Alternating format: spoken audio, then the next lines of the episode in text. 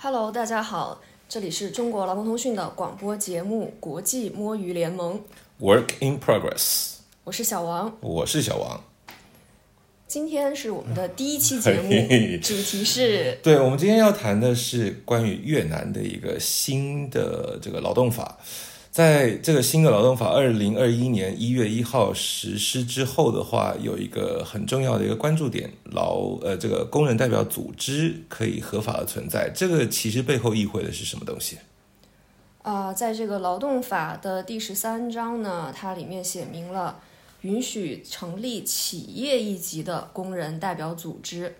那它受人关注的地方就在于，这个工人代表组织呢是独立于越南的官方工会，这个越南劳动总联合会的。在这个工人代表组织里面呢，呃，工人就可以成立或者加入这个工人代表组织，那么就在企业一级进行集体谈判或者是组织罢工。嗯那 OK，那具体来说的话，这个新的这种工人代表组织的存在跟，呃，我就姑且叫它越南全总吧，这官方的这个工会的最主要的区别在什么地方？呃，先谈一下越南的这个官方工会，嗯，呃，它是叫做越南劳动总联合会。其实这个和我们中国的官方工会呢，就是中华全国总工会是比较类似的，它也是在越南它是唯一合法的一个官方工会。嗯，还有比较类似的呢，就是它也是像中国一样，它其实也是遵循列宁主义的双重职能工会模式。嗯嗯嗯，它跟西方的那些工会那种工人自主的工会的这个性质本质上是不一样的。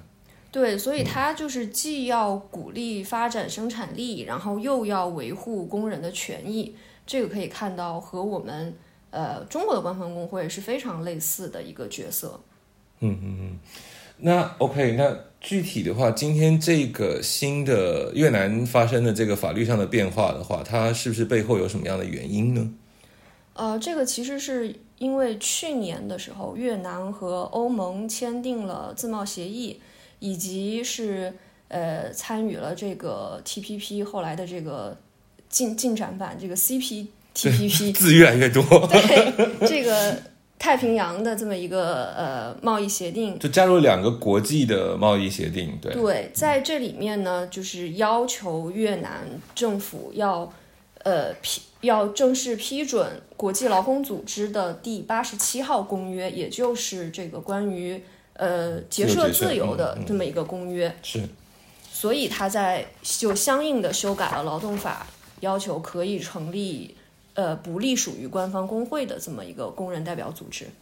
嗯，但是目前实际的一个情况就是一月一号已经过了二零二一年，现在我们已经在二零二一年。我们实际这个透过我们特派员的采访，我们现在了解到的实际情况是，这个修订的法案有没有具体的一些落实的方案啊等等的？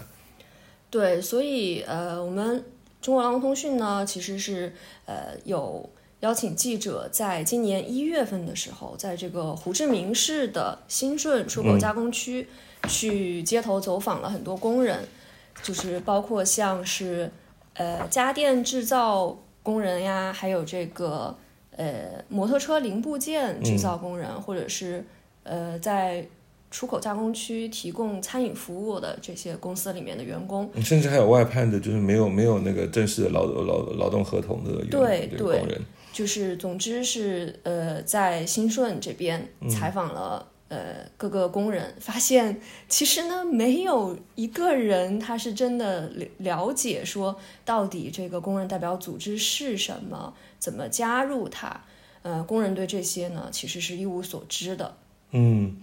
其实在，呃越南过去这几年，我们透过各种不管是中文或者国际媒体的报道的话，我们也看到了一些呃工人的集体行动、一些抗争，是吗？对，实际上，嗯，可以看到，就是这个新的劳动法呢，最受关注的亮点其实就是在于进一步拓展结社自由的空间。但是过去呢，在这个结社自由是很有限的这个情况下，实际上越南工人的这个抗议跟罢工是从来没有停止过的。在过去十几二十年间，就是越南的工人一直是有发起这种野猫式的罢工的，嗯尤其是在这个两千年以后，嗯每年应该说都是有成百上千起的这个抗议跟罢工的这个情况。那但是在这个里面，我们看到这种组织是非常呃初步的一种组织，嗯，就？是呃，比如说这个罢工，它是一个呃去中心化的组织。其实这个在我们嗯看到和中国的情况是比较类似的。这里我们就要打一个广告，我们中国劳工通讯呢有一个呃工人集体集体行动地图，不要不要叫罢工地图，好不好？这是我们内部的称呼。对，有一个工人集体行动地图，其实就是有记录中国工人的这些抗议啊、罢工的这些集体行动。那其实我们看到，就是中国跟越南比较类似的一些，比如说在罢工出现的时候，那你去问，呃，就是这个事情是谁组织的，是谁领导的，大家就会说，呃，没有人，没有人组织，我们是自发的。所以在越南看到的也是这么一个情况，它是这种野猫式的罢工，然后可以识别的工人领袖是很很很多时候是识别不出来的，所以可以看到这个是嗯工人自发组织的抗争是没有停止过，但是这个组织的程度是比较低的。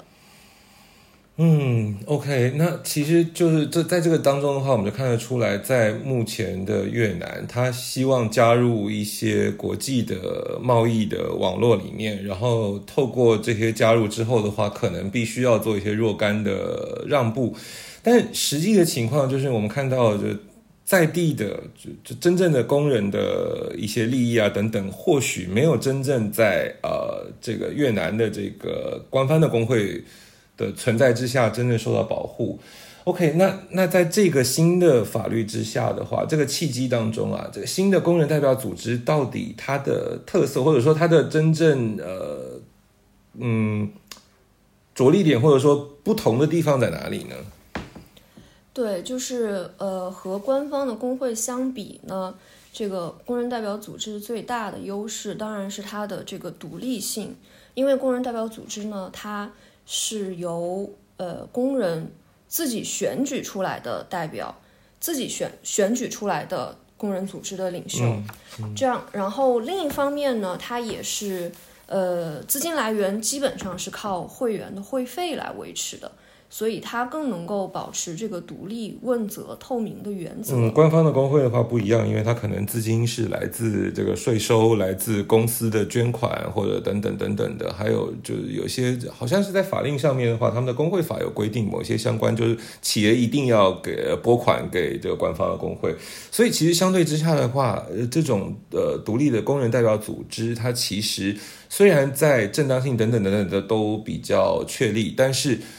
呃，在发展的空间的话也比较受限，因为其实，在现在的这个新的法令颁布之后的话，工人代表组织也没有办法，譬如说跨地区，或者说成立这种行业工会啊，或者等等这种联盟啊，或者联合工会这样的一个一个情况。呃，那所以，即便如此的话，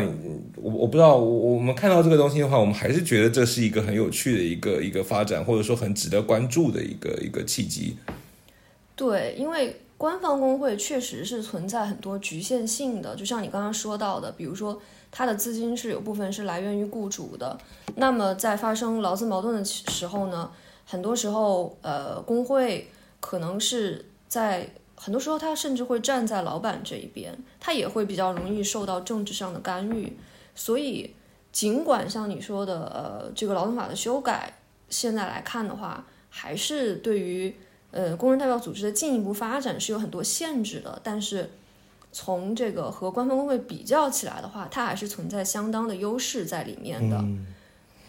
可惜就是，就起码我们采访的工人当中，好像没有什么人了解这个新的法律的这个空间，也没有什么人知道什么叫做工人代表组织啊。所以其实很多时候我们就看到啊，在越南的话，这呃这些表面，或者说不要说表面了，表面的话有点价值判断了，就是这法令上虽然有修改，但是实地。在这个真正的工人当中的话，操对操作操作是有很多的空间，然后可能在这个时候，公民社会啊，或者说一些工人组织啊，等等等等，有很多很多事情是可以做的。呃，在这一方面的话，其实那 OK，那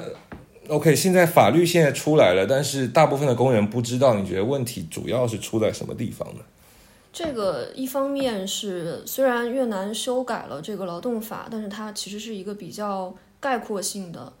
但是具体来讲呢，要怎么样成立这个工人代表组织，是什么样的一个流程，如何去申请，这方面是需要越南政府来颁布具体的法令的。但是呃，现在来看，越南还没有做出这方面的动向。